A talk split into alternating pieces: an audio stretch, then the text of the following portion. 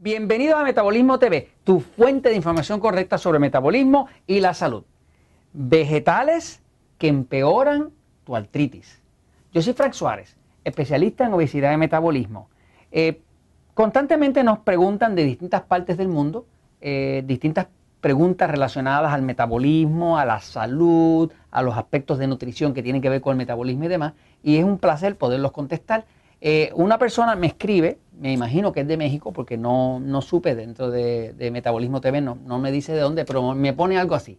Me dice, eh, hola Frank, le pido el favor de que nos hable del jitomate. Ah, ya yo sé que es mexicano.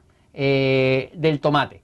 El, el, que uno utiliza en la cocina, como para hacer guisos. Soy consumidora de tomates o de jitomates en jugo en la mañana y en la noche. Creo ser de sistema nervioso excitado. Gracias. Eh, esta persona nos está pidiendo que le expliquemos sobre el tomate, qué sabemos sobre el tomate. Bueno, lo primero que quiero decirle es que todos no somos iguales. Por lo tanto, lo que es bueno para uno, no necesariamente es bueno para otros, ¿no? Por ejemplo, yo personalmente tengo un cuerpo que no tolera el gluten, no tolero nada que tenga que ver con pan, ni con integral, ni, ni orgánico, ni nada. Este, no lo tolero, ¿no? Pero hay personas que sí lo pueden tolerar. Este, ahora, quiero hablarle entonces de lo que llaman los vegetales sombra. Se llaman vegetales sombra. En inglés se llaman los nightshades. Eh, son vegetales de una variedad especial que se llaman solanáceas comestibles. Les voy a enseñar los principales que son. Es una familia completa. Fíjense, hay vegetales que ya se ha descubierto que empeoran la artritis o inclusive la pueden desencadenar. Y hay muchas personas que han podido eliminar su artritis o pararla por completo al eliminar estos vegetales. Yo se los presento para que usted lo explore, porque si tiene una artritis de esa que se lo está comiendo vivo, o tiene un ser querido, una mamá, un papá, un hermano, un hijo, alguien que tiene una artritis severa y no le encuentra una solución, quiero decirle una cosa, yo estoy convencido que la artritis es un problema digestivo, es un problema de lo que usted está comiendo.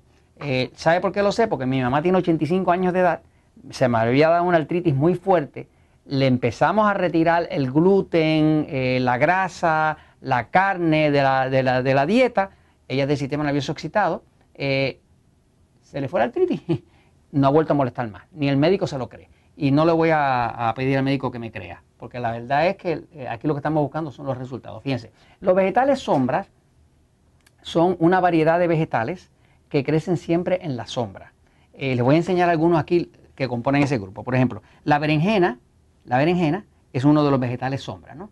Este, y, eso uh, puede pasar aquí al tomate o jitomate, como le dicen en México. Por ejemplo, esta persona me pregunta que si el tomate es bueno para ella. No tengo forma de saberlo.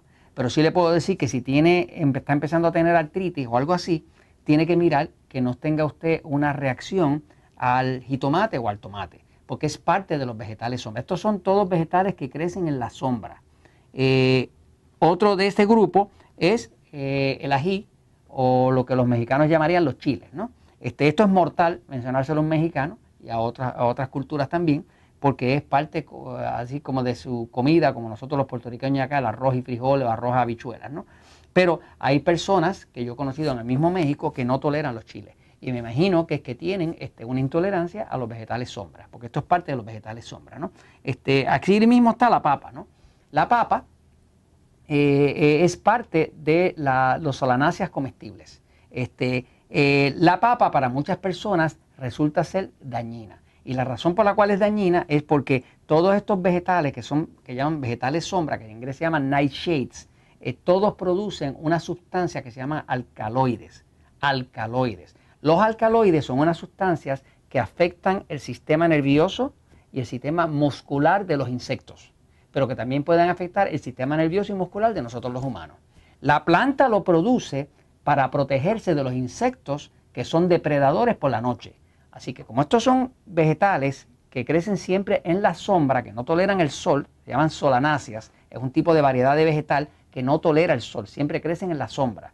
Para ellos protegerse de los insectos que pululan por la noche, que los pueden venir a comer, pues ellos producen los alcaloides y esos alcaloides le envenenan el sistema nervioso y el sistema muscular a esos insectos y así de esa forma se protegen. ¿no? Este, así como eso tenemos el pepino o los pepinillos, como decimos acá en Puerto Rico, esto es también parte de las solanáceas, ¿no? O sea, las solanáceas comestibles, de lo que llaman los vegetales sombra. Entonces, si usted está teniendo problemas de artritis, problemas extraños que nadie le resuelve, que va al médico, que no encuentra y está sintiendo cosas extrañas en su cuerpo, revise que usted no esté teniendo una intolerancia a uno de estos, que puede ser el pepinillo, puede ser la papa. Fíjense, lo que nosotros en Puerto Rico llamamos batata, que en algún, eh, creo que en México le llaman camote, este, que es un tipo de papa que parece papa, pero que es dulce, eh, eso es una variedad distinta. Eso no tiene alcaloides.